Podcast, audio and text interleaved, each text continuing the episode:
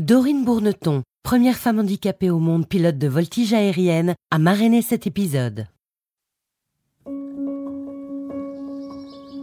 C'est le grand jour, celui que j'attends depuis si longtemps. Regardez comme le temps est clair sur la plaine de Montesson, près de Paris. Nous sommes le 18 mars 1906, tout juste trois ans après que l'Académie des sciences de Paris me refuse son aide financière. Mais cela n'aura pas suffi à me détourner de mon objectif. Je suis sur le point de réaliser le rêve fou qui m'a suivi dans toute l'Europe. J'ai grandi en Roumanie. C'est à l'école de Fagé que l'un de mes professeurs m'a enseigné les secrets de l'air. Comment? En construisant des cerfs-volants. J'enviais la chance qu'ont les oiseaux de pouvoir planer dans le ciel. Depuis, cette passion est restée ancrée au plus profond de moi. Après mes études, j'ai voulu me lancer dans le développement d'un appareil qui pourrait décoller du sol sans être catapulté.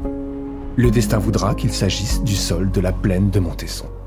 J'admire mon invention. Vouya numéro 1, prêt à voler. Son allure peut être surprenante. Ses ailes pourraient lui donner l'air d'un parapluie ou d'une chauve-souris. Comme tous ceux qui se lancent dans des projets innovants, je me suis heurté à de nombreux obstacles.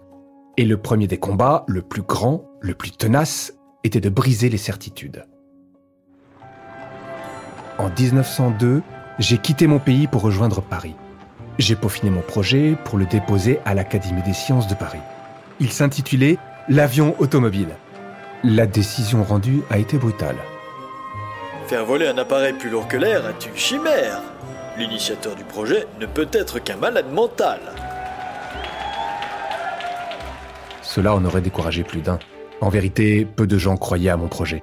Ils ne pouvaient pas prendre au sérieux un rêveur qui voulait faire voler un appareil plus lourd que l'air. Mais avec un peu d'imagination, ne pourrait-on pas y parvenir? Qu'est-ce qui pourrait empêcher que cela soit possible? J'allais garder espoir et ne jamais baisser les bras. J'ai dessiné des croquis, construit des maquettes, fait des essais. Sur les bases d'une bicyclette volante, j'ai réalisé Vouya 1. Il a quatre roues et un train d'atterrissage. Celui-ci est équipé d'un moteur à combustion de ma propre invention, afin qu'il soit le plus léger possible. À force de persévérance, j'ai réussi à obtenir des financements. Je ne pouvais pas abandonner. Je ne travaille pas pour ma propre gloire, mais pour la gloire du génie humain. Qu'importe qui a fait ces choses, l'important, c'est qu'elles existent.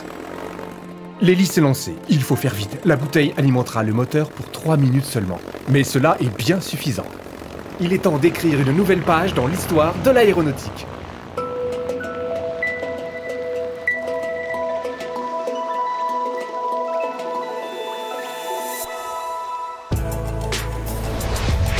Bienvenue à bord de Alpha Bravo, le podcast de développement personnel inspiré par les grandes expériences de l'air et de l'espace. Relevez vos tablettes, attachez vos ceintures, nous prenons de l'altitude.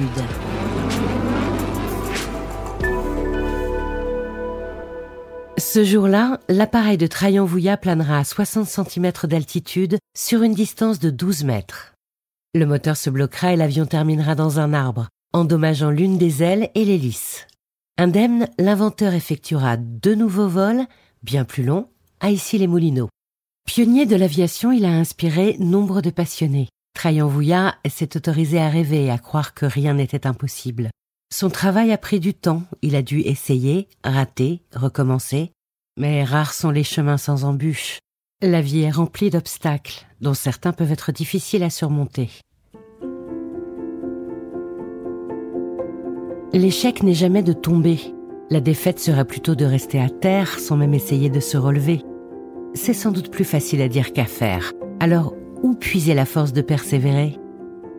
La honte de ne pas être à la hauteur, la culpabilité d'avoir échoué, voire même la colère devant l'injustice, toutes ces émotions vous empêcheront d'avancer. Bien sûr, elles sont compréhensibles et vous devez accepter de les ressentir. Accueillez ces émotions pour les faire évoluer positivement. Elles vous donneront l'énergie de poursuivre les objectifs qui répondent à vos aspirations profondes. On ne m'a pas dit que c'était impossible, alors je l'ai fait. Dorine Bourneton est pilote, une pilote comme les autres. Et pourtant, en 1996, la législation lui interdisait la licence professionnelle. Pourquoi? Parce qu'elle est handicapée. À 16 ans, Dorine a eu un accident d'avion. Seule survivante, elle en sortira paralysée des jambes. Malgré cet événement tragique, son rêve d'avant sera son rêve d'après. Elle aspire à devenir pilote d'avion. Seulement voilà, pour piloter, il faut utiliser ses pieds. S'ils sont nombreux à vouloir la dissuader, l'espoir renaît lorsque Dorine entend parler d'appareils adaptés à son handicap. Elle volera à l'aide de commandes manuelles et passera son brevet de pilote privé à l'âge de 20 ans. Peu de temps après, Dorine se heurtera à la réglementation. Le statut de pilote professionnel n'était pas ouvert aux personnes handicapées. Qu'à cela ne tienne, entourée d'amis, elle s'est alors attaquée à un nouveau combat. Par naïveté peut-être, Dorine a osé se lancer dans des démarches qui allaient durer sept ans.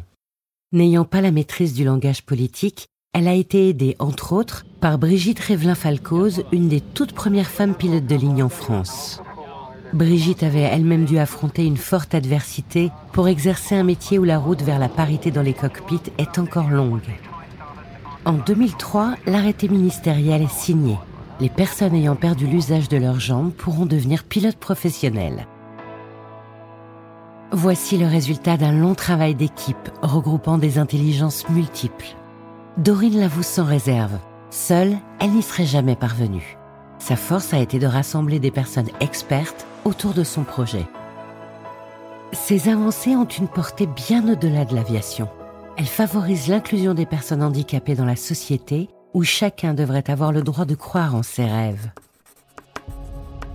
Je pose, je retiens, je soustrais. Je pose, je retiens, je soustrais. Depuis le lever du soleil, je vérifie tous les calculs des trajectoires de la prochaine mission spatiale. Comme chaque jour, je suis assise à mon bureau du centre de recherche de l'anglais. Je compte à l'aide d'une feuille, d'un crayon et d'une calculatrice mécanique. Mais cette fois-ci, l'enjeu est tout autre. Le lancement de la mission Mercury Atlas 6 approche. Le 20 février 1962, l'astronaute John Glenn sera le premier Américain à être placé en orbite et il est inquiet. La capsule amérira-t-elle à l'endroit prévu après avoir fait trois fois le tour de la Terre? Je suis mathématicienne à la NASA. La ségrégation n'a pas été facile à surmonter. Ici, comme tous les Afro-Américains, je dois déjeuner dans des espaces réservés et utiliser des toilettes séparées. Les discriminations de genre sont également très présentes. Lorsque j'ai été transférée dans les services des vols spatiaux, j'ai demandé à participer aux réunions préparatoires. Aucune femme n'est admise au briefing. Voilà ce qu'on m'a dit. J'ai aussitôt rétorqué. Pourquoi? Il y a une loi qui empêche cela? Et c'est ainsi que j'ai pu assister aux réunions. Malgré tout, mes compétences ont vite été appréciées. Aucune machine n'était aussi performante que moi. J'ai travaillé sur les premiers vols du programme Mercury et je suis devenue experte dans le calcul des trajectoires ardues. Il est vrai que les nouveaux ordinateurs IBM pourraient bientôt changer la donne. Pour l'instant, la confiance n'est pas au rendez-vous. Ceux-ci connaissent encore quelques ratés, une coupure d'électricité et tout est faussé. Et c'est bien cela que John Glenn redoute. Pour le vol Mercury Atlas 6, les ordinateurs ont été programmés afin de suivre la trajectoire de la capsule en temps réel. La tâche est complexe. Il ne s'agit plus seulement d'envoyer un homme dans l'espace, mais de le placer en vol orbital. La rentrée dans l'atmosphère doit se faire à un endroit précis, et il faut tenir compte de la rotation de la planète pour le déterminer. Je n'oublierai jamais lorsque John Glenn a appelé ma direction. C'était il y a quelques jours seulement. Il a expressément demandé que je refasse tous les calculs des IBM pour vérifier que l'ordinateur n'ait pas fait d'erreur. Si elle dit qu'ils sont bons, alors je suis prêt à partir. J'ai souri. Puis j'ai pris mon crayon et j'ai commencé à compter.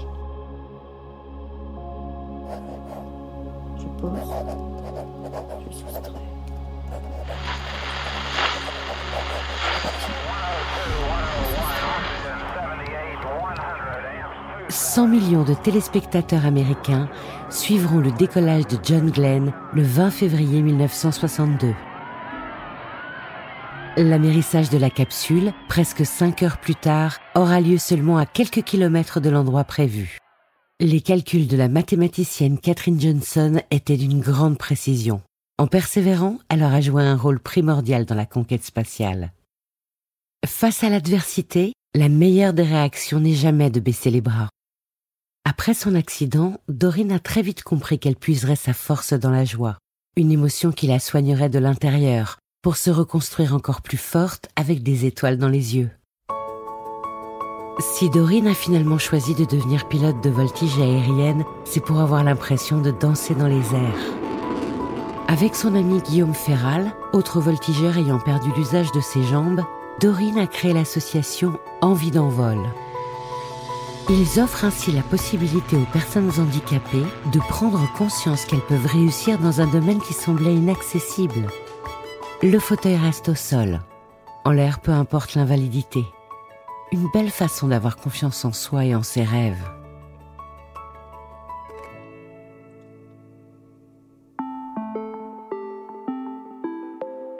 Le premier pas, le plus difficile, c'est d'oser se lancer. Le courage n'est pas toujours inné, mais il s'acquiert. Il faut désapprendre à espérer et apprendre à vouloir. Pour s'y aider, avoir des figures inspirantes peut donner des ailes. Dorine a grandi en lisant les récits des pionniers de l'aviation, Jean Mermoz, Antoine de Saint-Exupéry ou encore Louis Blériot. L'une de ses préférées, c'est Adrienne Bolland. En 1921, l'aviatrice s'est lancée l'incroyable défi de franchir la cordillère des Andes. Devant le refus de Caudron, constructeur français d'avions, de lui fournir un appareil plus puissant, Adrienne décide de relever le challenge avec le G3. Un avion qu'elle décrit comme une cage à poules. Elle y parviendra après 4h15 de vol épique, au cours duquel elle perdra plusieurs fois son chemin. Tous ces aventuriers ont dû faire face à des obstacles, mais ils remontaient toujours dans l'avion. Des modèles qui animent encore Dorine aujourd'hui. Comment croire en ses rêves envers et contre tout? Autorisez-vous à vouloir. Prenez quelques instants pour réfléchir à un parcours de vie qui vous inspire. Avez-vous un modèle, une personnalité connue ou proche de vous dont les choix vous animent? Imaginez que vous puissiez suivre ses traces pourquoi pas vous? Cette envie sera un inépuisable moteur qui vous aidera à déplacer les montagnes. Faites-en votre mantra. Tout est possible à qui rêve, ose, travaille et n'abandonne jamais. C'était Alpha Bravo, le podcast du musée de l'air et de l'espace. S'inspirer des histoires humaines de la conquête de la troisième dimension, prendre commande de simulateurs de vol être assis confortablement dans le planétarium pour explorer l'espace, bénéficier de visites guidées, monter à bord d'aéronefs, accéder à des parties habituellement interdites au public à bord d'un avion, tout ceci est possible au musée de l'air et de l'espace du Bourget. Embarquement immédiat